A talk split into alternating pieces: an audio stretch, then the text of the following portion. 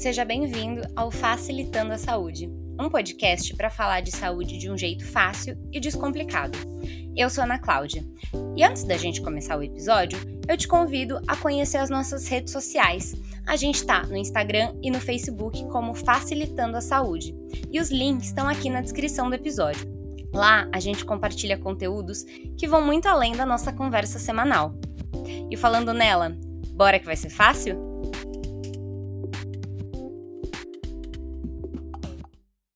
Você provavelmente já respondeu alguma pesquisa falando sobre o seu consumo de álcool. Talvez a sua resposta tenha sido como a minha: bebo socialmente. É uma questão a se pensar sobre o que é o beber socialmente e como saber quando esse consumo é maior do que só aquela cervejinha ou aquele vinho aos finais de semana. No caso do Brasil, os dados apontam que o consumo médio é de 8,7 litros por pessoa por ano.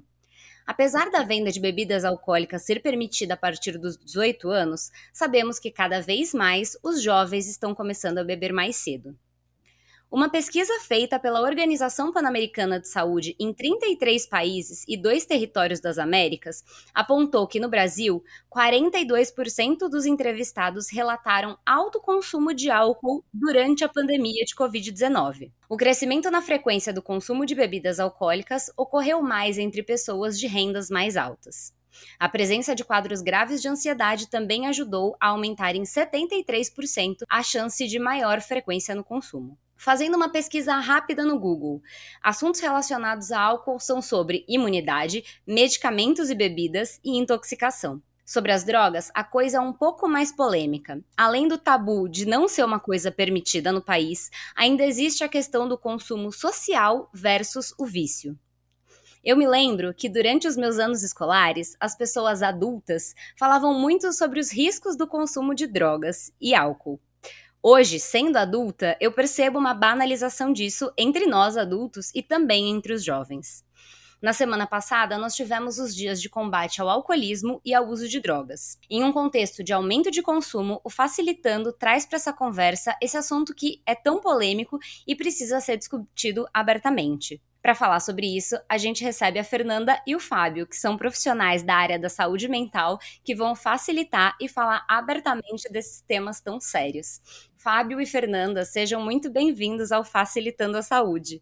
Se apresentem aqui para que os nossos ouvintes conheçam vocês. Obrigado, Ana, pelo convite. Eu sou o Fábio Carezato, eu sou psiquiatra, é, sou psiquiatra colaborador no programa da Mulher Dependente Química do Hospital das Clínicas, que é um serviço exclusivo para mulheres que têm problemas relacionados ao uso de drogas. Eu sou professor e coordenador nos cursos do Barato no Divã no Instituto Sede Sapiente e coordenador do Núcleo de Trabalhos e Estudos Terapêuticos, é, que é um programa que trabalha com pessoas de movimentos sociais. Tive uma experiência de trabalho no CRATOD, que é o Centro de Referência de Álcool, Tabaco e Outras Drogas de São Paulo, do estado de São Paulo, que é num serviço de um CAPS na região da, da Cracolândia também, que eu trabalhei entre 2017 e 2018.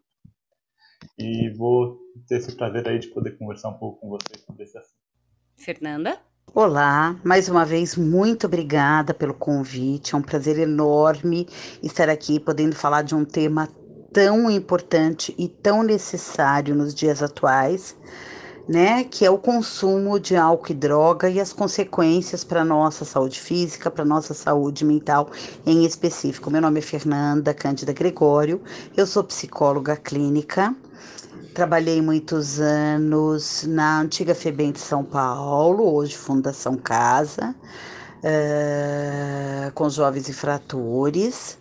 E lá as pessoas, os jovens eles tinham muito casos e quadros de dependência química. Então eu trabalhava diretamente com eles e trabalhei também em comunidade com alta vulnerabilidade social, onde a gente também, eu trabalhava com famílias e trabalhei com bastante casos em relação a isso, tenho especialização em álcool e drogas e hoje eu me encontro apenas no consultório e também atendo pacientes uh, que têm dependência de álcool e droga. É, só queria, antes da gente começar com as perguntas, agradecer aqui a Flora, que indicou a Fernanda e ao Lucas, né? Lucas é colega do Fábio, também psiquiatra, e a Flora é dubladora. Se você não conhece a Flora, eu tenho certeza que você já assistiu a Pequena Miss Sunshine, e se você assistiu dublado, você conhece a Flora. Né? Entre outras, entre outras personagens dela. Mas, enfim, é, dados os devidos agradecimentos, agradeço muito Fábio e Fernanda por estarem aqui. E aí eu começo com uma pergunta que ela é quase filosófica, né? É, por que, que as pessoas consomem álcool e drogas? Eu, assim, é, acredito que a pergunta ela pode ser respondida de, tudo, de que é pelos efeitos, né? Acho que pelos efeitos mesmo das drogas que as pessoas usam o, essas substâncias. É, a gente pode pensar que se num primeiro momento elas era algo que se encontrava, acompanha a humanidade, né, já milênios, né, esse uso de substâncias, às vezes estavam em contextos ritualísticos, né, em usos para procurar uma espiritualidade que tem muito a ver com a nossa questão cultural como seres humanos, né, a questão da linguagem, a questão de tentar passar nossos costumes, de viver em sociedade, né. É, ela também começou a ser usada em alguns momentos para caçar, para ter um momento mais descontraído, para sentir prazer, né? Pra, a gente começa a ter relatos já também né, principalmente depois da Revolução Industrial, desse uso para apaziguar sofrimentos, né? E eu acho que um pouco dessa ideia de que a droga ela tem esse espaço na vida do, dos seres humanos, né? E que está muito vinculado aí à nossa cultura mesmo. Essa pergunta de por que as pessoas bebem álcool e drogas, eu acho que ela dá aí um leque enorme, né? Nós estamos falando uh, tanto de comportamentos de assumir riscos e testar limites, nós estamos falando de muitas vezes expectativas de eu me sentir bem no ambiente, de eu conseguir fazer parte de um grupo, de eu me sentir pertencente a algo né? Então muitas vezes a busca pelo álcool e pela droga, ele vai muito do pertencer a um grupo e isso já começa na tenridade, né? É, e aí a gente percebe que, por exemplo, para uma festa, as pessoas vão para uma festa, numa festa sempre tem álcool né? E algumas têm também drogas. Quando eu digo drogas, tanto as lícitas quanto as ilícitas. Então, nós acabamos vendo uh, uma sociedade que, de uma certa maneira, é, ela fortalece. E muitas vezes, para a pessoa não se sentir, entre aspas, fora desse ambiente, ela acaba fazendo uso né, de álcool e drogas. Então, é para se sentir bem, é para se sentir à vontade, é para eu conseguir falar e verbalizar, é para eu acreditar que assim eu vou ser feliz, né? É essa felicidade que tantos procuram, que tantos buscam e, e que a gente precisa aprender que ela vem de momentos, né? Ela não é 100%, mas eu vou buscando através de uso de algo eu estar dentro do ambiente e eu ser alguém, né? Sendo que o ser alguém está muito intrínseco a cada um, né? Está muito intrínseco a quem realmente se é no seu interno, né? Mas muitas vezes essa busca do álcool e da droga, ele acaba funcionando muito como uma bengala, como um apoio social. Uhum. Perfeito. Eu acho que a resposta ela foi certeira, assim. E eu lembro, né, como eu falei ali na introdução, que quando eu era adolescente, né, tinha toda uma preocupação da, da, da escola, né, enfim, da minha família, de, assim, não use drogas, não consuma drogas. Mesmo que alguém te fale que você é careta por não estar tá fazendo isso, não faça. Então eu acho que tem essa coisa do fazer parte, né, que é, é muito. É, é, faz muito sentido, principalmente quando você é jovem, e quando você é jovem, você é muito influenciável, né? E aí, Fernando, vou pegar o seu gancho e, e, e fazer a pergunta para você, e aí o Fábio vai complementando também. O que, que a gente pode considerar um consumo social, um consumo recreativo de álcool ou drogas? Mais uma ótima pergunta, né? Esse limite entre o que é social e o que é regular, né? E aí eu trago uma questão que eu, que eu já falei em, em numa outra resposta anterior, que é assim, eu bebo uh, uh, socialmente porque tá calor e eu abro uma cerveja em casa, uh, ou, ou então eu tô com amigos num bar e tomo uma cerveja, ou então uma noite, uh, vou fazer uma noite, sei lá, de queijo e tomo um vinho, queijo e vinho. Então nós estamos falando do social. Né, nós estamos falando de algo que é esporádico e que não tem nada de tóxico, pelo contrário, né? Pode até ser saudável. Acho que é, tudo que tem equilíbrio é saudável, né? Uh, agora, se eu chegar em casa todo dia extremamente cansado e eu necessito e eu preciso tomar algo, porque sem aquilo eu não vou dormir bem, sem aquilo é, eu não vou ter uma boa noite de sono, sem aquilo eu realmente não vou ficar em paz, eu tenho que me perguntar até que ponto que isso é social e até que ponto que isso é regular né? Porque aí nós já estamos falando de um outro nível, né? Então, é, é, eu acho que esse limite é muito tênue, né? É um limite extremamente tênue é, e que a gente tem que estar tá sempre se perguntando e sempre se questionando, né? É, como eu falei, socialmente não há problema algum. O problema é quando eu faço uso dele para tampar um buraco, para camuflar, algo. É, realmente, é, é, eu acho que aí a gente tem que ficar se perguntando se a gente está bebendo ou usando drogas além da conta e criando uma dependência. É, eu vou pensando um pouco nesse contexto, né, de, de esse uso social, acho que concordo bastante com pensando nessa ideia de que são esses usos que você usa uh, em encontros e eventos e eu acredito que seja muito nessa, nessa ideia de conseguir usar os efeitos dessas drogas para enaltecer, para amplificar essas experiências positivas, muitas vezes, que você tem nesses encontros, né? Ter mais, trazer mais prazer nesses encontros e eventos, né? Então, o uso que se, se mantém social, que se mantém recreativo de alguma forma, né? Acho que a gente pode ir discutindo ao longo do programa um pouco o que seria um uso mais problemático, da dependência, acho que isso vai cair em pauta em algum momento, mas é um pouco dessa ideia, né, de que ser um uso em que está usando as drogas, as substâncias, buscando um prazer nelas, né, para amplificar esse esse prazer de um encontro, de ouvir a música de um jeito mais gostoso, de um alimento mais gostoso, de ficar um pouco mais descontraído, né, às vezes um pouco mais despreocupado, né. Acho que é um pouco disso que a gente entende quando a gente fala desse uso social, né,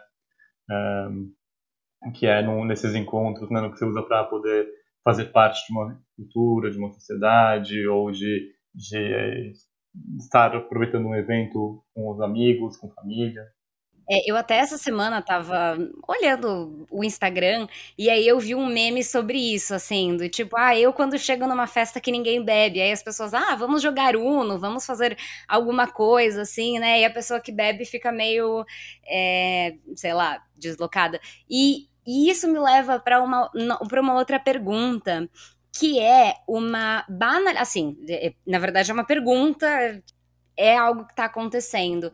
Existe uma romantização ou uma banalização do consumo de substância? Porque assim, lá no Instagram do Facilitando, é, aliás, eu coloquei lá no meu Instagram pessoal essa semana pedindo indicação de profissionais, né? E foi assim que encontramos vocês dois, de profissionais que trabalhassem com álcool e drogas. E eu recebi muita resposta do tipo assim: ah, eu conheço gente que usa álcool e drogas, do tipo, ah, só assim para conseguir trabalhar, né? Muito num tom de brincadeira. Então, existe uma romantização e uma banalização do uso de substâncias?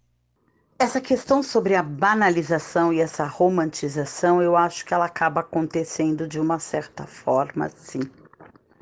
Né? É uma banalização no sentido de isso não vai me fazer mal, isso não vai me causar dependência.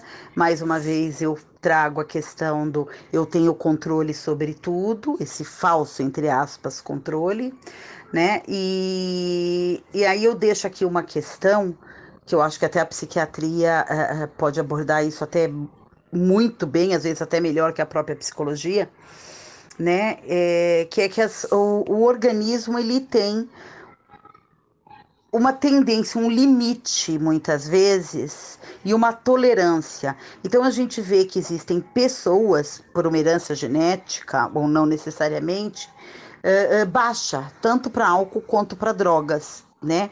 É onde elas se veem já facilmente dependentes do uso delas. E outros nem tanto, que fazem uso durante anos e fazem o o uso dito social, entre aspas, né? Mas a gente vê muitas pessoas que acreditam ter sempre o controle de tudo. Né? E como se tem o controle de tudo, eu posso estar usando, porque a qualquer momento eu paro a qualquer momento, é, é, é, eu digo, uh, uh, parou, basta, não vou usar mais. E a gente sabe que não funciona assim, porque existem várias pessoas é, é, que acabam vindo pedir ajuda para isso que se torna um vício e que não consegue brecar, não consegue parar, não consegue se desligar, pois precisa disso para fazer qualquer coisa da vida dela né? Então, uh, nós estamos falando aí de um problema que ele abrange a uma questão social, né? E a questão da romantização, né? Grupos que acham bonito fazer o consumo de álcool, de drogas. É óbvio que a gente tem é, é, alguns, alguns grupos. Uh, que eles fazem realmente é, é, uso de drogas em determinadas cerimônias e algumas questões, por exemplo, a gente tem tribos indígenas, inclusive, que fazem uso, né? Mas aí nós estamos falando de uma outra questão que eu acho que não é o que a gente está abordando aqui, né? Mas eu vejo que a gente tem uma romantização muito perigosa, assim, e, e o quanto essa romantização, essa romantização perigosa, eu acho que ela se torna uma, uma linha muito tênue de perigo ao falarmos de crianças e adolescentes que estão começando a consumir álcool e drogas muito, muito cedo, extremamente cedo, por conta disso, né? Porque todo mundo usa, porque é legal, porque vem nessa questão que, que você falou aí, né? Não use drogas, né? Ou, ai, não, eu gosto porque eu faço parte dessa vibe, porque eu sou rebelde, porque é, todo mundo faz, porque eu tenho que fazer parte dessa mesma desse mesmo caminho. Então eu acho que a gente tem, por um lado, sim, uma romantização e, e, e, uma banalização. Por outro lado, a gente tem toda uma questão aí das drogas lícitas e das drogas não ilícitas, lembrando que o cigarro e o álcool, que são drogas lícitas, é, é, são os que mais afetam a população, é onde a gente tem o maior grau de dependência química, né? É, só que aí acaba sendo cômodo, porque a gente tem todo um, um, um, giro de dinheiro que circula, obviamente, no país com a venda de álcool e de drogas, né? E o quanto se banaliza e se romantiza. Hoje não mais, mas antigamente nós tínhamos é, propagandas comerciais é, é de cigarros, aonde a gente tinha pessoas que faziam esportes radicais, homens e mulheres extremamente bonitos, né, fisicamente falando, aonde se mostra, mostrava uma aparência de saúde, né? Sendo que a gente sabe que não necessariamente isso tem uma correlação, né? Isso hoje foi proibido, enfim, mas a gente não deixa de continuar tendo essa banalização e hoje, inclusive, uma banalização com a questão da bebida, por exemplo, com tantas e tantas propagandas que acabam se fazendo de bebidas alcoólicas, né? Então eu acho que, que esse olhar tem que ser muito cuidadoso do que, que a sociedade vende, do que, que a, o que, que importa realmente, né? Para a sociedade, quando eu digo a sociedade é como tanto, tanto a população quanto o governo, o que, que é mais vantajoso? Falar dos verdadeiros benefícios e malefícios de algumas questões ou realmente a gente é, é, divulgar isso como uma coisa que a gente quer, quer que se consuma? É, eu acho que, então, né, acho que também, acho que por lado sim, né, eu, eu acredito que estão ali fazer ressalva também, antes de complementar um pouco, que ela, se existe uma banalização, uma, uma romantização do uso de drogas, a gente vê isso em algumas coisas culturais, né, então a cultura dos maconha lovers, né, do pessoal da, que, que usa maconha, tem toda a questão lá do é, pessoal de humanas, né? Vamos, vamos aí o estereótipo do, do pessoal de humanas, né? Das universidades se, se tem isso que, que, também é uma riqueza, que é uma coisa própria do ser humano, né, de criar cultura a partir de alguma coisa, né, em volta desse uso de droga, né? Ah, sim, psicólogos, os artistas. O pessoal da medicina também usa muita droga, né? O que, culturalmente falando, estereótipos, não estou dizendo que é uma verdade, né? Não, que eu acho que, a, que, esse, que do outro lado, essa romantização é menor do que a demonização do uso de drogas que a gente tem num plano mais hegemônico da sociedade. Né? Tem uma demonização do uso de drogas muito, muito importante. Né? Mas esse campo da banalização, eu concordo bastante com o que a Fernanda está falando, até no sentido de que assim, toda substância ela pode ser remédio pode ser veneno, né? E de alguma forma, quando a gente vai com essa banalização, e a gente percebe muito nesses últimos tempos, tem um o Walter Benjamin, ele, fala, ele começa no começo do século XX, ele vai falar da como que a obra de arte na era da reprodutibilidade técnica, né? Como é que é isso que se consegue repetir várias vezes a mesma experiência, né? O filme lá que está tá vendo a fotografia, não tem mais uma coisa artesanal, de uma experiência única, né? E de alguma forma essa a, a oferta enorme de drogas, dessa experiência de usar a droga é, é, de uma maneira sequencial, todo final de semana, toda festa, né? Ela traz uma banalização dessas experiências também, né? E, e isso faz com que, enfim, você pode correr o risco, né, de em vez de ser uma coisa que amplia os seus horizontes, que afunile seus horizontes, né? É, que te tiram, que te distancia um pouco do que está acontecendo nessa experiência sua viva naquele evento, naquela festa, né? E, e, isso, e essa banalização ela faz com que a gente deixe de respeitar as drogas. Porque elas têm um, um, um efeito muito forte, elas, elas são é, substâncias poderosas né, no sistema nervoso central, tem seus riscos, tem seus um, efeitos adversos, né, tem os seus cuidados que você tem que ter para usar. E com essa banalização, como se tudo fosse uh, fácil e, e, simples, né, sem ter uma discussão desse uso, a gente corre esse risco de deixar de respeitar esse, esse, esse, esse uso, né? De, de correr riscos que não são desnecessários. Uhum. E você comentou sobre isso da, da demonização. Uma coisa que a gente estava até conversando antes aqui de começar a gravar, né? É que por algumas, algumas camadas, né? Algum, alguns nichos da sociedade veem o uso de drogas até como uma coisa recreativa, né, ou álcool. Mas principalmente falando das drogas, que é um assunto que é um pouco mais tabu, né, é, a gente vê assim como se é, os usuários de drogas fossem aquelas pessoas que estão lá na Cracolândia, em São Paulo, pessoas em situação de rua ou pessoas muito vulneráveis, né, em situações de vulnerabilidade social muito grandes, e a gente percebe que não é isso, né? Não, a gente tem, obviamente, aí um quadro é, é, é, social bastante preocupante quando a gente fala de uma Cracolândia, mas nós estamos aqui, eu acho que, discutindo essa questão do álcool e da droga como um todo, né? E aí nós estamos aqui abordando cada vez mais jovens e crianças que hoje, já a partir dos 12 anos, já consomem é, é, é, álcool e drogas, né? Já fumam. Né? É, nós, nós estamos falando é, é, de festas aonde o álcool e a droga ele rola uma noite inteira e solto né? É, ele adoece muitos jovens, né? Os jovens vão em busca já muitas vezes dessa, dessas drogas em determinados espaços, né? Então, eu acho que a gente está falando aqui de um problema que é um problema social. Eu não estou levantando aqui a bandeira de a favor ou contra, não é neste sentido. Eu estou levantando aqui a, a, a preocupação com o adoecimento um adoecimento na saúde física e na saúde mental de muitas pessoas que não conseguem ter equilíbrio neste consumo, que extrapolam ou que acaba virando depender, que acabam virando dependentes, e aí nós temos um adoecimento da sociedade como um todo, uma sociedade que mais uma vez eu falo, ela acaba dependendo de algo para buscar essa tal felicidade. De alguma forma isso levanta questões muito importantes, né? Porque a gente tem uma Uh, acho que só falando um pouco né, da, da questão do, de pensar o usuário de droga como um craqueiro, acho que tem a ver com essa coisa da demonização a gente tem que levar em conta de que a maior parte dos usuários de drogas são usuários controlados, né? De todas as drogas. É, isso a gente tem estatisticamente, né? O crack, por exemplo, que é a droga né, que a gente pensa, né? O, crack e o cigarro são as, as, as, drogas, a nicotina são as drogas com mais potencial de dependência, tá? Que a gente tem aí estatisticamente. A heroína também é uma das mais fortes. Dela, assim, de 100 pessoas que experimentam, 35 acabam tendo algum problema relacionado ao seu uso, né?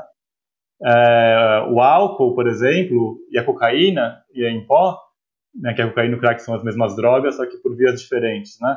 A cocaína em pó, ela por volta de 17 é, pessoas em cada 100 que experimentam vão desenvolver algum, algum problema, né? estatisticamente meio isso, maconha 8. Então, assim, a maior parte dos usuários são usuários controlados, né? Isso é uma, é uma coisa interessante de, de a gente imaginar sempre como craqueiro. E aí entra na coisa que é mais interessante que a Fernanda falou, que a gente vê que esse uso de drogas ele está espalhado no nicho de uma maneira uh, nas, nas, classes sociais, de uma maneira assim muito uh, realmente disseminado, né? De alguma forma atravessa isso, né? É claro que, que a gente tem de, de, de, dados, isso é uma coisa muito interessante, que assim, a população que usa mais drogas e que usa mais álcool, né, esse estudo da Fiocruz que saiu no começo, que o governo quis é, censurar e acabou saindo, acho que em 2018, 2019, né? É, e aí esse, esse estudo ele mostra que a classe social é, é por escolaridade, mas no Brasil escolaridade e classe social é uma coisa muito aproximada, né? A classe social que faz mais uso de álcool e a classe social que faz mais uso de droga é a classe com a maior escolaridade, né? E a classe que tem mais desenvolve mais problemas relacionados ao uso é a classe de menor escolaridade. Então a gente consegue perceber que, que não, é, não tem uma relação tão direta assim entre o, a exposição ao uso de droga e desenvolver um problema com a droga. Que, que o uso da dependência, como a Fernanda falou, ela, ela, ela é multifatorial. Né? Ela tem uma parte que ela é da genética, que é da tolerância, que é de uma predisposição, às vezes psíquica, né? a questão mais aí, da psicanálise, nicotiana, do desenvolvimento. Né?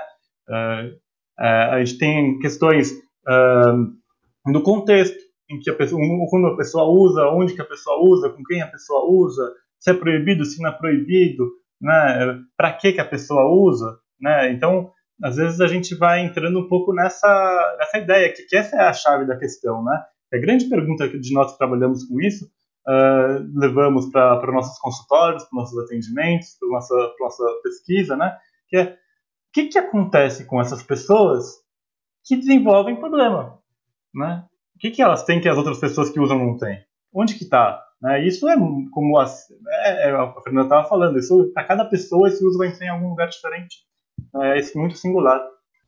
Perfeito. É, e eu acho que essa é uma questão que quando a gente, principalmente vocês dois, né, que são da saúde mental, é, a gente olha os vícios, né, as compulsões, elas vêm muito desse lugar, né, de, de alguma coisa que falta, de alguma coisa que você quer preencher ou que você quer é, não, não quer, por exemplo. Vou, vou, dar um exemplo de músicas da sofrência. Toda música de sofrência, você tomou um pé na bunda, vai, nem toda música, mas a maioria delas, né? Você tomou um pé na bunda, levou um fora e você vai lá é, encher a cara de, de álcool, assim, né? Então, você quer esquecer que você tomou um fora do, da pessoa que você gostava, você quer esquecer que você tá triste, aí você vai lá e afoga as mágoas, e tem justamente esse negócio, né, de, de como se fosse possível afogar alguma mágoa, né, mas na verdade a gente precisa elaborar as mágoas, e eu acho que essa questão de, de consumo de substâncias é muito sobre isso, né, do tipo, é, muitas vezes as pessoas começam a consumir alguma coisa, ou beber mais, ou é, usar mais droga, ou começar a usar alguma droga, em algum momento em que ela não tá ali 100% da, da, da, com a sua saúde mental plena, né? É, de alguma forma, esse, o, assim, uso de substância ele tem várias facetas, né?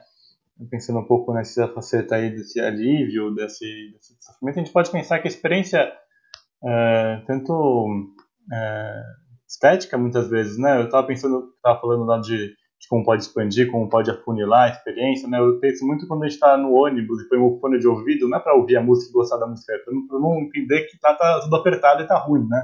Um jeito também da gente uh, camuflar e da gente também, com uma experiência estética, se proteger um pouco do ambiente, né? Do sofrimento. Esse é um sofrimento externo. O sofrimento interno é mais difícil da gente proteger, né? E muitas vezes, quando a gente acaba usando assim, o uso de, uso de drogas né, um pouco mais nesse impacto, né, nesse lugar de, de um uso para aliviar um sofrimento, um uso para é, ter essa é, anestesia de alguma forma, né, a gente é, entra uh, nessa nessa coisa que, é, que começa a entrar no, no, por exemplo, no álcool. Né? O álcool usa-se muito para aliviar um pouco a depressão, que você falou, né? a tristeza. O álcool no uso contínuo, no uso crônico, é uma droga que pode causar depressão, né? Então a gente acaba vendo até um ciclo vicioso. Muitas vezes a gente entra nisso né, quando a gente está na clínica, de perceber que muitos desses usos de drogas, a gente não consegue nem saber se ele está com uma medicação com sofrimento ou se ele está causando esse sofrimento. Não sabe o que veio antes, o ovo ou a galinha, né? Se ela é, usa, fuma maconha para aliviar a ansiedade ou se ela está ansiosa porque fuma maconha, né? Tem muitas coisas aí que vão entrando aí na nossa, uh, nesse lugar, né, de, de, de medicação e de, de, de entrando num, ocupando um espaço aí de, de lidar com o sofrimento. É, e é um pouco disso, né? sempre que a gente vai falar de prevenção, de uso de droga, de redução de danos, a gente sempre fala né, que usa droga quando você está bem. Então, é, tenta usar, quando você escolher usar droga, a gente usa droga quando você está bem, né? não quando você está mal. Porque isso tem a chance de ter uma experiência pior, né? uma bad trip, um mal-estar, e isso começar a entrar nesses ciclos viciosos que a gente estava falando aí, que a Fernanda bem apontou. Uhum. É, antes da gente gravar também, a gente estava conversando aqui que quando eu estava no colégio, eu tinha uma, uma professora que dava lá uma matéria que era de desenvolvimento pessoal e social, e aí todo ano ela mandava fazer trabalho sobre drogas, assim, todos os anos. Então eu devo ter feito, sei lá, uns seis anos seguidos de trabalho de drogas, sem, sem brincadeira, assim, foram muitos trabalhos. E aí, nesses trabalhos sobre drogas, a gente falava muito sobre os efeitos das drogas, né? Então, ah, o que, que LSD, maconha, cocaína, etc., causam no organismo, né?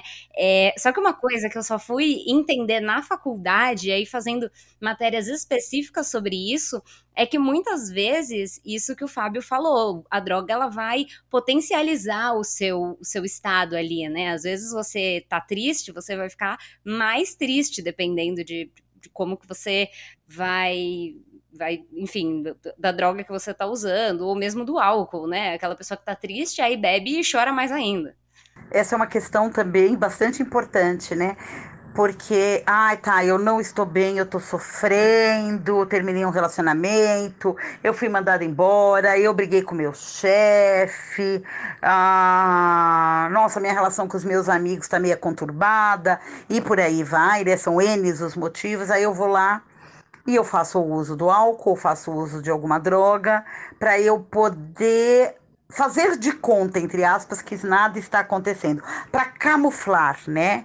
É, sendo que nada se camufla, né? Nada se camufla, tá tudo aqui, tá tudo presente ele vai voltar, né? Essa é a questão. Quando a gente fala disso, vai voltar, é, é, é, o que muitas vezes começa a acontecer num processo de dependência, porque o problema ele volta né? Ele não foi elaborado, ele não foi acolhido. Dor a gente acolhe, a gente puxa um banquinho, senta do lado, não no sentido de romantizar, mas para entender o que está acontecendo e para poder elaborar. A partir do momento que eu não elaboro, ela vai voltar até ela ser vista, revista e refletida. Mas aí o que, que eu faço? Eu faço o uso do álcool e da droga para tentar tampar. Bom, passou o efeito, esse problema ele vai voltar. E aí eu tomo mais álcool, faço mais uso de álcool e mais uso de droga. E aí, mais uso de álcool e mais uso de droga, né? Eu vou me amortecendo, eu vou me anestesiando. E na realidade eu tô me anestesiando de vida, né? Eu tô me anestesiando de algo que eu realmente preciso enxergar e olhar. Só que dói demais, né? Dói demais, não é fácil. Um processo, né, de psicoterapia, ele não é fácil, ele é um mergulho, né? É, é, eu preciso estar pronto, né, para mergulhar, para me enxergar, para me olhar, para eu poder voltar à tona, né? E aí eu acabo usando como paliativo essas escolhas aí que você tão bem aí fez um comparativo com a sofrência. Maravilha. É, eu vou então, vamos, vamos seguir uma coisa que eu fico pensando, e assim, essa é uma coisa que talvez não todo mundo saiba. Aí eu vou perguntar para o Fábio, aí depois a Fernanda complementa, para a gente fazer uma dinâmica aqui. É, quando que eu percebo que eu tô bebendo demais ou usando drogas demais? Qual que é o limite entre o consumo social ou recreativo e o consumo regular? Acho uma coisa da gente também ir diferenciando, né? Acho que tem o consumo regular, que talvez seja um consumo que talvez não seja problemático também, né? Às vezes tomar um, um copo de vinho antes de no jantar, né? Antes de dormir, seja cinco vezes na semana. Às vezes tem, como o ministro do Supremo falou, Uh, às vezes quem tem o quer fumar um cigarro de maconha antes de dormir todo dia, enfim, um pouco, né? Isso não causa prejuízo, é um uso regular, não é um uso uh, recreativo mais, né? Não é um uso uh, social, esporádico, né? Mas é um uso habitual que já tem riscos maiores, né? De, dos danos que as drogas fazem a longo, a longo prazo, né? Tem algumas alterações ainda, fumar cigarro dá problema, qualquer cigarro que seja, dá problema na, no pulmão, na laringe, né? Na... Então, a gente tem que uh, essa diferenciação mas também do regular para o problemático. Assim, né? O problemático da dependência, que a gente vai chamando, uh, já é um, é um uso que vai entrando, uh, acho que o grande é, limiar que eu miro aqui é o controle, né? É, o, é, quando você perde a liberdade, quando você perde o controle. Quando você deixa, por exemplo, de ir na festa do seu pai, porque lá não vai ter uh, cerveja, então você fica em casa e falta o aniversário do seu pai. Né? Quando você não consegue parar de usar uma hora que você acabou, começou a, a beber uh, na terça-feira à noite, você não consegue parar e chega no trabalho uh, bêbado, no, falta no trabalho, né? Acho que essa questão do, do controle acaba vai, vai mostrando né, o que, que é esse, esse limiar. Então, uh, quando você vai ter prejuízos relacionais, você ter prejuízos financeiros, gasta muito mais dinheiro do que você gostaria, você ter prejuízos uh, de saúde, né? Começa a ter perda uh, dessa liberdade aí de escolha, né, do que, que eu vou fazer. Né? Não é mais uma escolha é, eu usar droga ou não nessa festa. Eu só vou se eu vou usar. E às vezes até deixo de usar, de, deixo de ir pra, pra porque não vai ter de, a, a droga na, naquele evento. É muito, muito interessante, muito pertinente essa pergunta, né? Porque o uso recreativo, né, esse social de drogas, ele pode até parecer esporádico e pode ser até inofensivo a uma primeira vista, né? A sensação normalmente, a fala da pessoa é: eu tenho tudo sob controle eu só vou socialmente, eu só bebo socialmente, eu só uso droga socialmente, é só quando eu estou num determinado é, é, é, lugar. E eu tenho consciência e controle da quantidade e da intensidade que eu faço uso disso. Mas eu acho que a pergunta que a gente tem que fazer é se existe mesmo um nível seguro, se existe mesmo esse consumo social. É óbvio que existe sim aquela bebidinha que a gente toma junto com os amigos, uh, sei lá, uma taça de vinho que a gente pode tomar no final do dia, ou você tá numa festa. É, eu acho que não há problema algum, né? E, e, e agora é, nesse consumo social, realmente.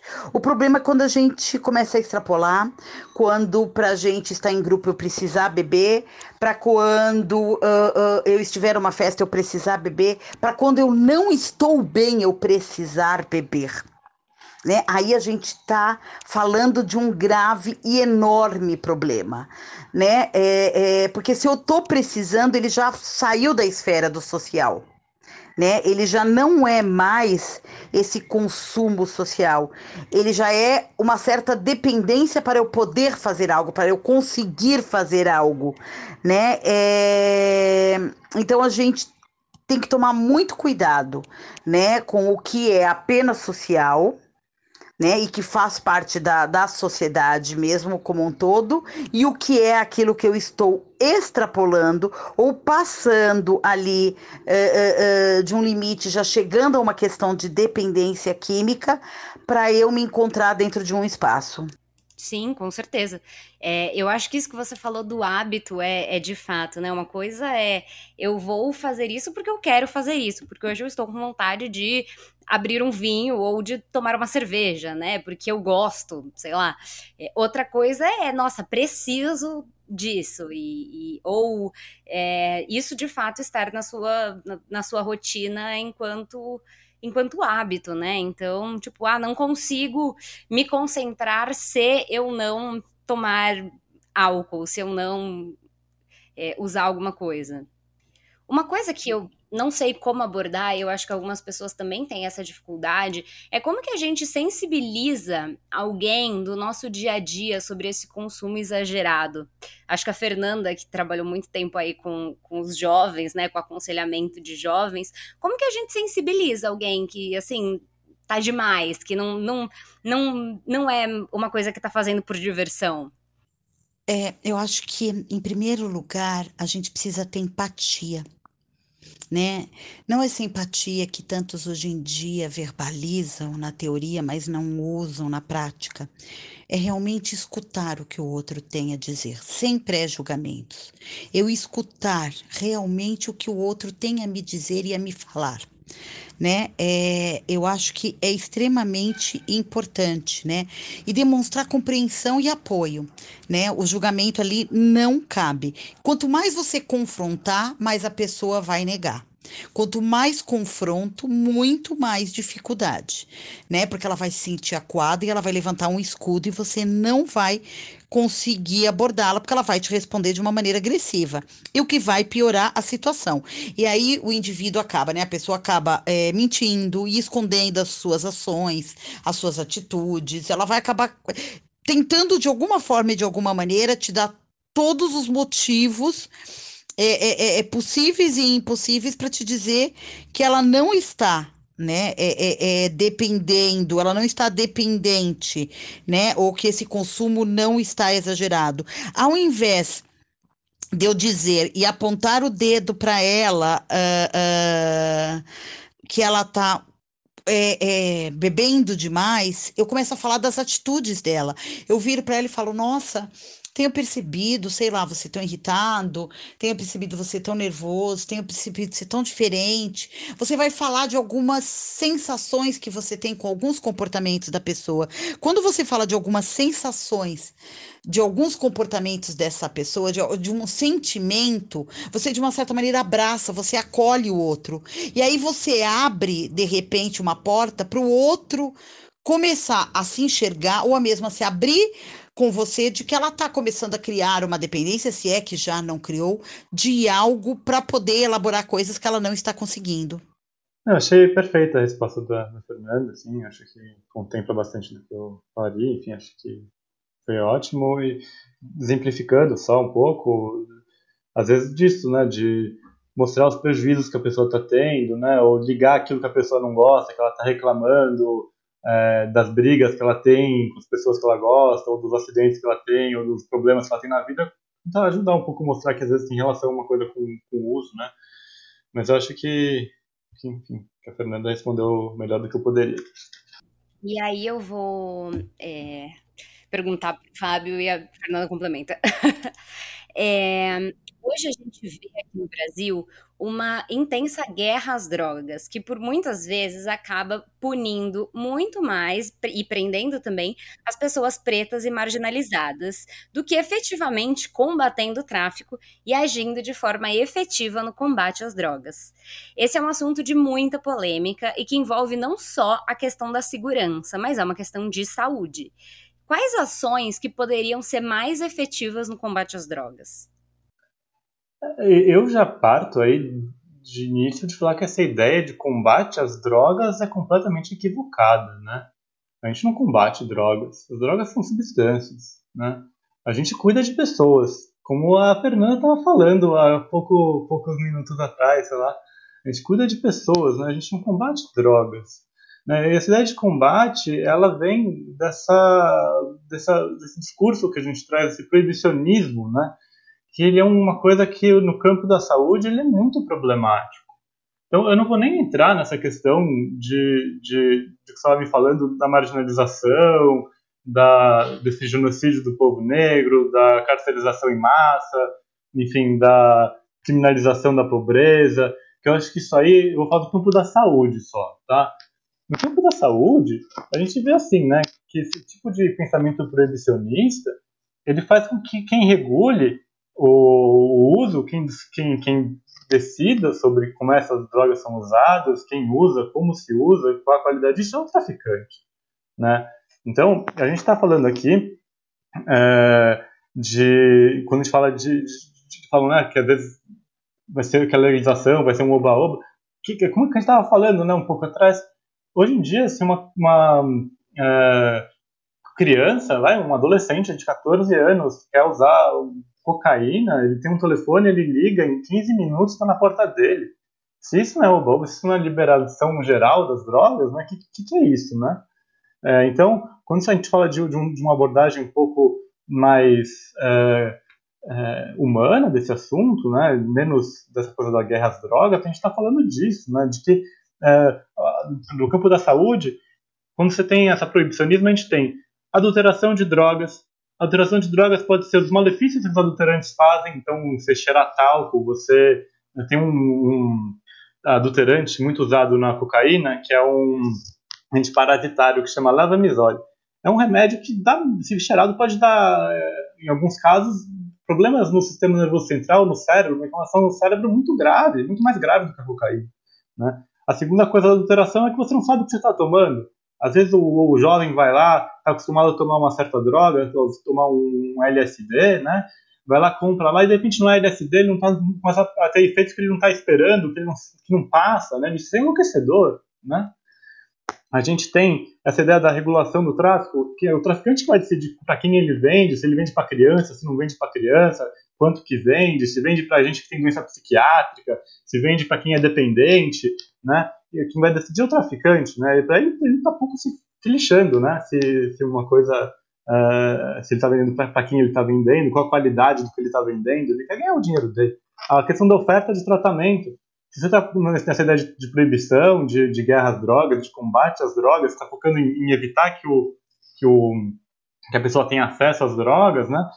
Cria uma demonização também que o, a pessoa que não quer se assumir dependente a pessoa não quer ir procurar ajuda.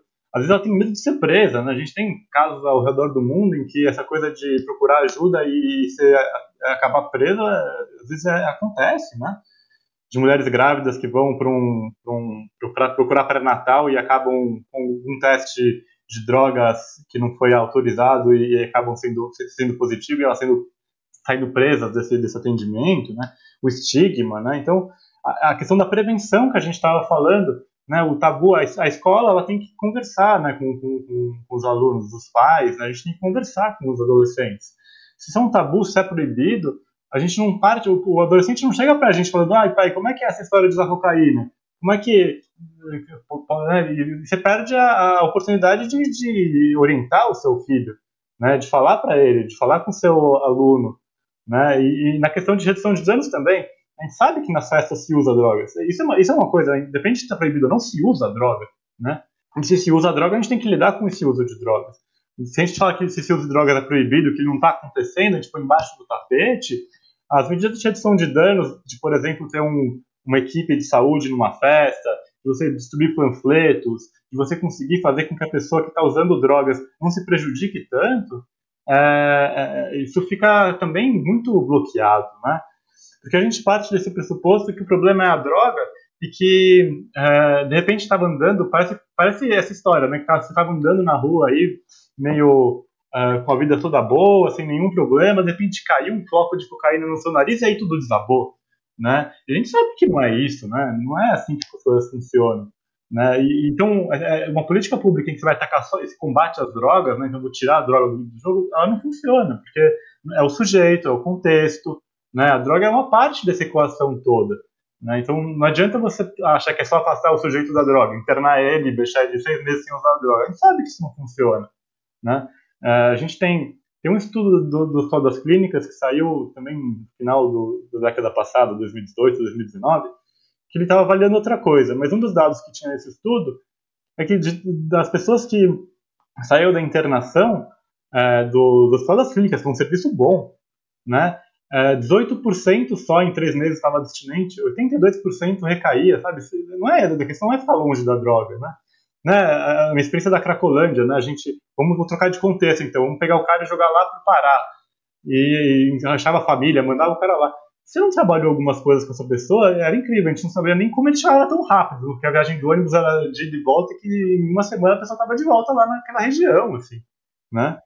É, então, é, é, essa questão do combate às drogas é muito complicada.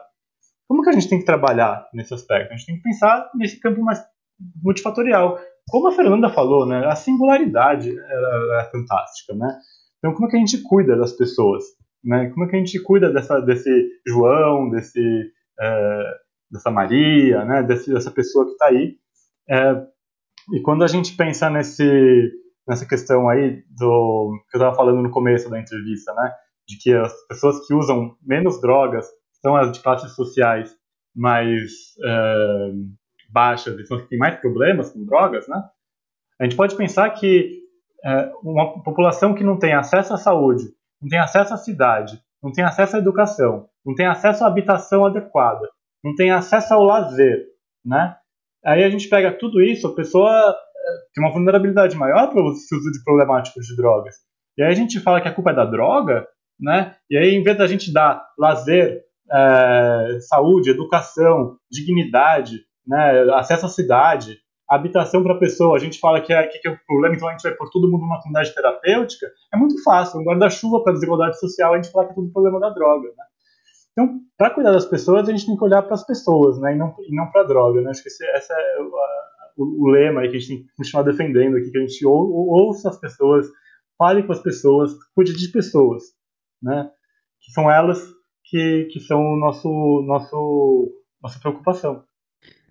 Falar de ações mais efetivas no combate à droga, eu acho que é uma questão complicada, porque é o que a gente não é combater a droga. A droga está aí, ela existe, né? O que a gente tem é que entender o porquê do uso, entender porque as pessoas buscam isso, entender o ser humano que está por trás dessa droga. Existe uma história particular, individual de cada um que o faz mergulhar numa dependência de álcool e de drogas. Existe todo um porquê porque a, porque a pessoa entrou naquilo ali. Então a gente precisa de políticas efetivas, políticas públicas né, mais efetivas, englobando governos, né, federal, estadual, prefeitura, é, ONGs, né, as, as entidades é, é, civis, com profissionais preparados, com mais incentivo, né, é, é, é, com mais apoio para esse tipo de trabalho, né, para que realmente se faça realmente uma condução e um olhar de mais acolhimento a essa pessoa que está ali, né? Então a gente precisa ver a questão do álcool e das drogas como um problema não de segurança, mas um problema, em primeiro lugar, social. Né? A gente precisa de uma polícia mais acolhedora, né? É, é, e não de um julgamento, né? Não apontar o dedo e ver é aquelas pessoas como bandidas, como marginais, já estão tão marginalizados muitas vezes por tantas condições né? É, eu acho que a gente tem que ir muito mais além, até porque quando a gente fala, por exemplo, de principalmente de drogas, a gente fala de todo um esquema e um grande de um esquema. A gente sabe o quanto rola de dinheiro por trás disso, né? Então a gente tem que ver o quanto um país ele está pronto, o quanto ele realmente quer mergulhar é, nesse, nesse combate o quanto a gente tem um país que realmente quer investir, porque é investir.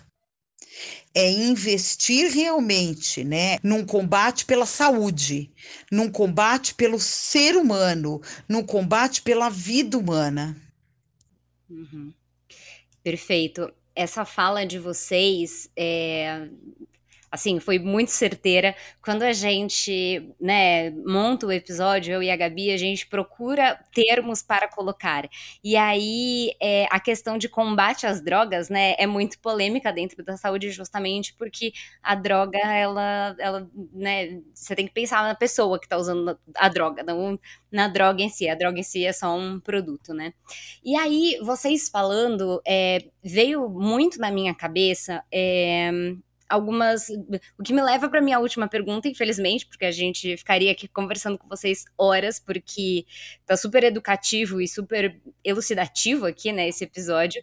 É, o, tem um Instagram que eu sigo que é o SP Invisível que ele fala das pessoas que estão em situação de rua em São Paulo. E além do SP Invisível, a gente sabe que aqui em São Paulo, o Padre Júlio Lancelotti, ele faz um trabalho muito grande com população é, vulnerável, principalmente população em situação de rua, né?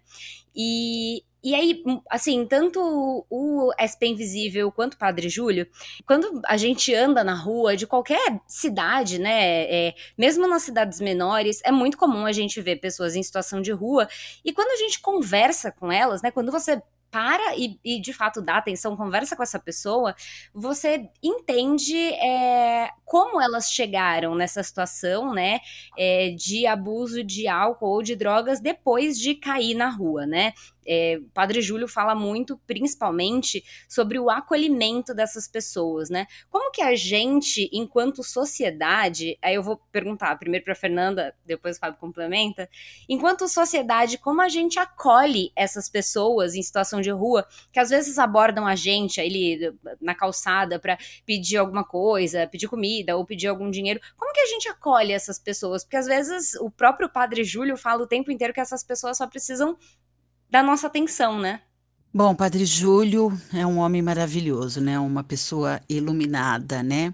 Eu sigo também a página SP Invisível, acho que eles realizam um trabalho maravilhoso, porque ele dá fala, né? Ele dá um, uma, uma, um pertencimento ao discurso da história de vida deles, né? E que nos toca profundamente, porque você vê a intensidade, você vê a dor, você vê a emoção, né? Você vê que é, é, são seres humanos e precisam ser vistos como seres humanos. Eles, eles já estão à margem, já morando nas marquises, morando nas ruas e morando nas calçadas. Eles nos precisam que a sociedade também os faça se sentir muito mais à margem do que eles já se encontram, né? Para eles é tudo muito complicado e até para sobreviver na rua é muito difícil. É pobreza extrema, é frio, é falta de moradia, é o afastamento muitas vezes dos familiares, foi até por conta de questões familiares que muitas vezes eles são levados a isso ou uma série de outras. Eu acho que isso é muito complexo e muito particular para cada um. A gente precisa escutar. Eu preciso escutar, porque para suportar morar na rua, uh, uh, muitas vezes eu preciso do uso de álcool e preciso do uso de drogas. É uma coisa que eu acho que a gente deveria sempre se perguntar, a gente fala, ai, nossa, senti uma fome, senti um frio. Gente, a gente não sabe o que é sentir fome, a gente não sabe o que é sentir frio. Não como eles não como eles. A gente não precisou dormir na rua, onde a gente tem que se esquentar com um cobertor fino muitas vezes, que já está todo molhado de chuva ou com jornal, né? A gente não aquela coisa de depender muitas vezes de alguém que me ofereça um prato de comida, porque eu só comi uma refeição no dia, né? é muito, muito complicado. Então a gente precisa ter essa escuta. Hoje nós temos o Centro Pop, né? Que a gente tem todo um acolhimento, né? São é, profissionais, né, especializados que têm todo um acolhimento que vão conversar com as pessoas em situação de rua, né, para tentar trazê-los para um espaço onde eles venham para esse centro de acolhida, né, aonde eles podem ser reinseridos na sociedade ou até no seio familiar. Né? Então, aqui nós estamos falando é, é, de uma escuta é, com alguém que está num grau de sofrimento imenso, com alguém que já não tem mais autoestima, com alguém que muitas vezes já não acredita mais em si mesmo. E se o que me resta é isso, eu vou continuar bebendo, eu vou continuar usando drogas, porque se eu morrer, quem vai sentir minha falta? Quem vai sentir minha falta? Né? Eu lembro muito, vou fazer um paralelo com uma questão é, é, é, que eu ouvia muito dentro da antiga FEBEM, hoje Fundação Casa, que, que os jovens falavam assim, ah, senhora, lá eles chamam a gente de senhor e senhora, é obrigado.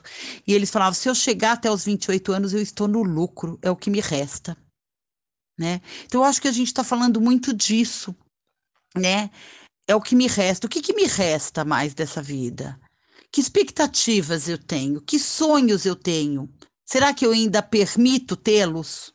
Muitas vezes não. Então, o que a gente precisa é escutar, acolher, não com o nosso olhar, com o olhar deles, não é com o nosso.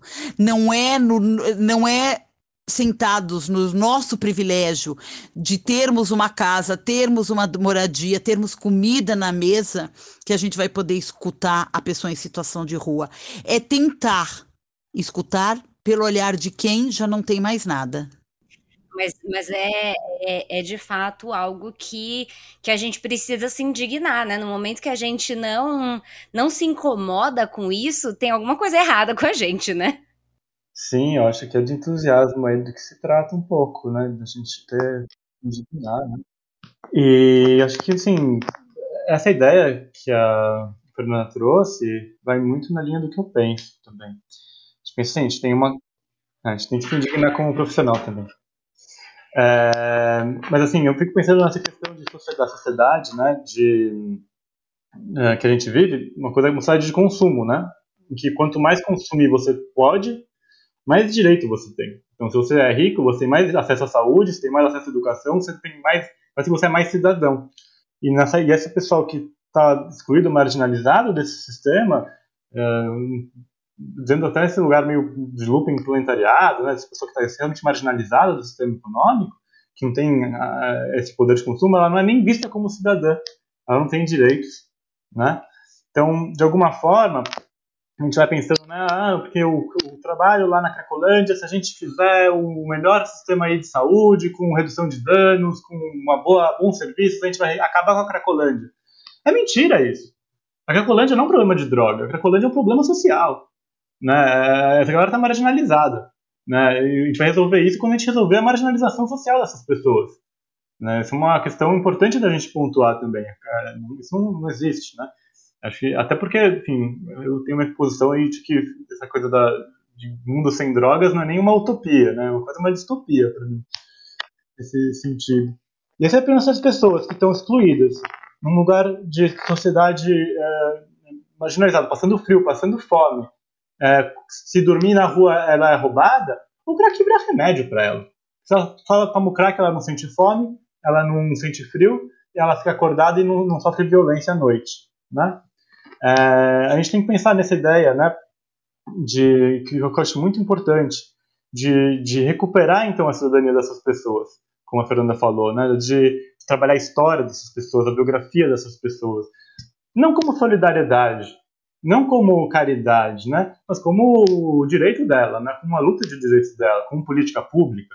Né. Nesse sentido, como política pública, a gente pode pensar que, de alguma forma, o que a gente tinha aqui no De Braços Abertos, na, no governo Haddad, que, que, é, que mimetiza um programa nova, de Nova York, que é o Housing First, ele tem esse projeto, que é de que, primeiro, vamos tirar essas pessoas da rua, vamos dar um trabalho para elas, independente se elas estão usando ou não droga, Vamos recuperar a cidadania delas? Vamos falar que elas têm direitos, independente do que elas estão fazendo com o corpo delas?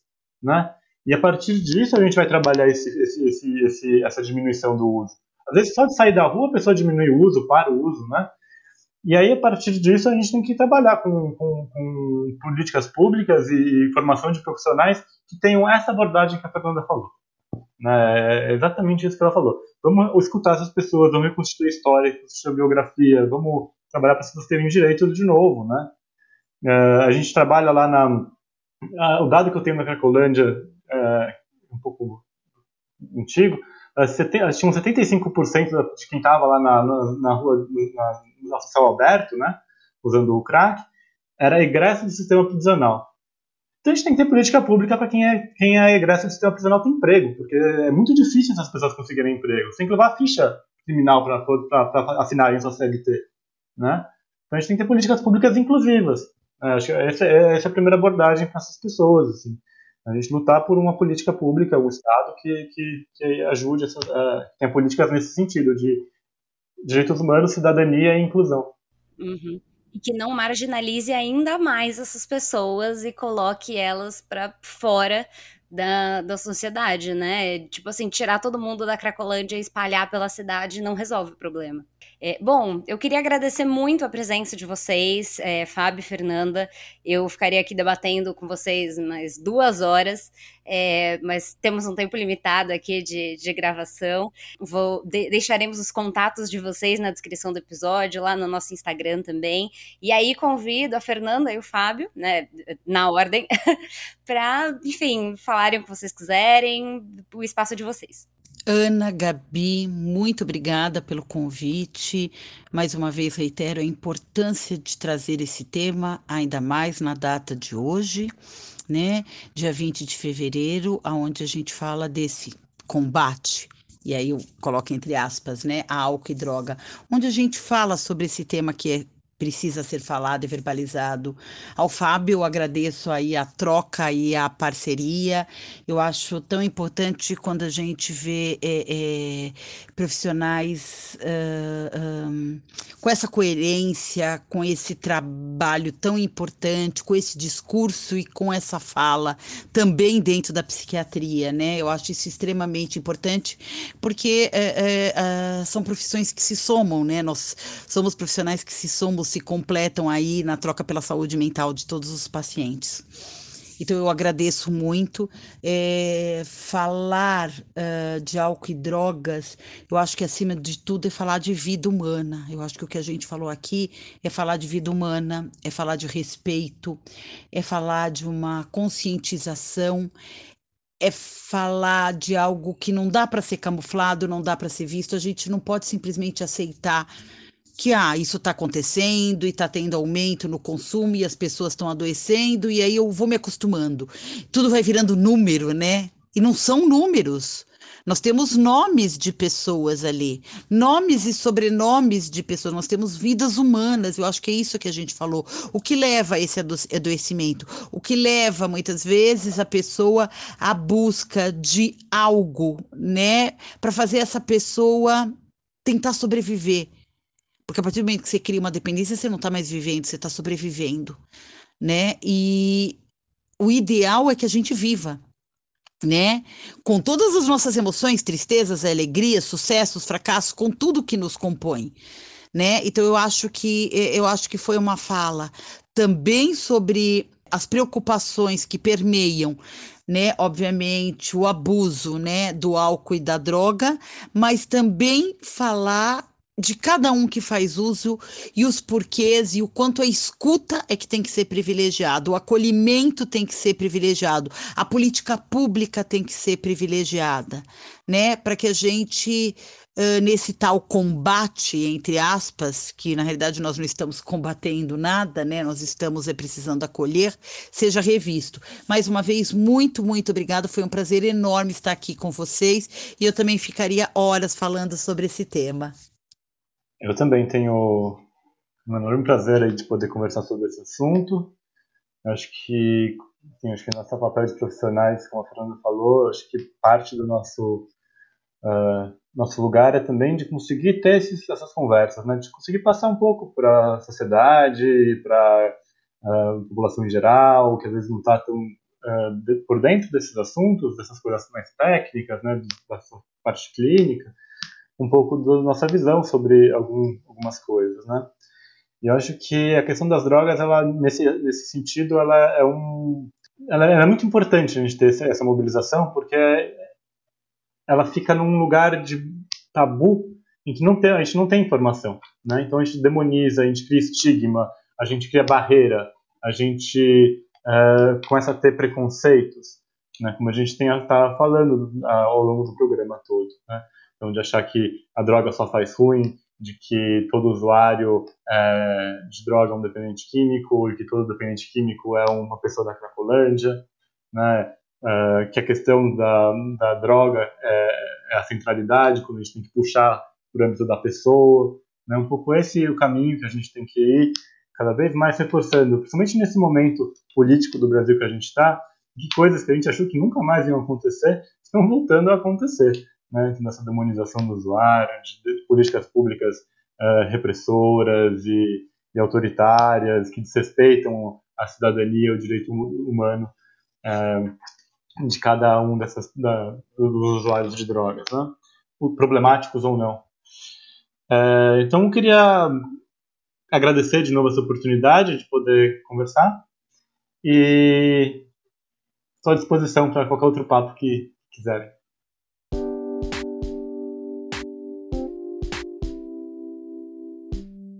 Esse foi mais um episódio do Facilitando a Saúde. Eu tenho certeza que ele te ajudou a descomplicar algum tema ou então a aprender sobre alguma coisa que você nem sabia que era complicada. Toda sexta-feira a gente volta, trazendo conteúdos de qualidade para facilitar a sua relação com a sua saúde e também com a doença no momento em que ela aparecer. Você pode falar com a gente através dos endereços que estão aqui na descrição do episódio. Facilitando a Saúde, um podcast para falar de saúde de um jeito fácil e descomplicado. Tá preparado? Então vem comigo que vai ser fácil.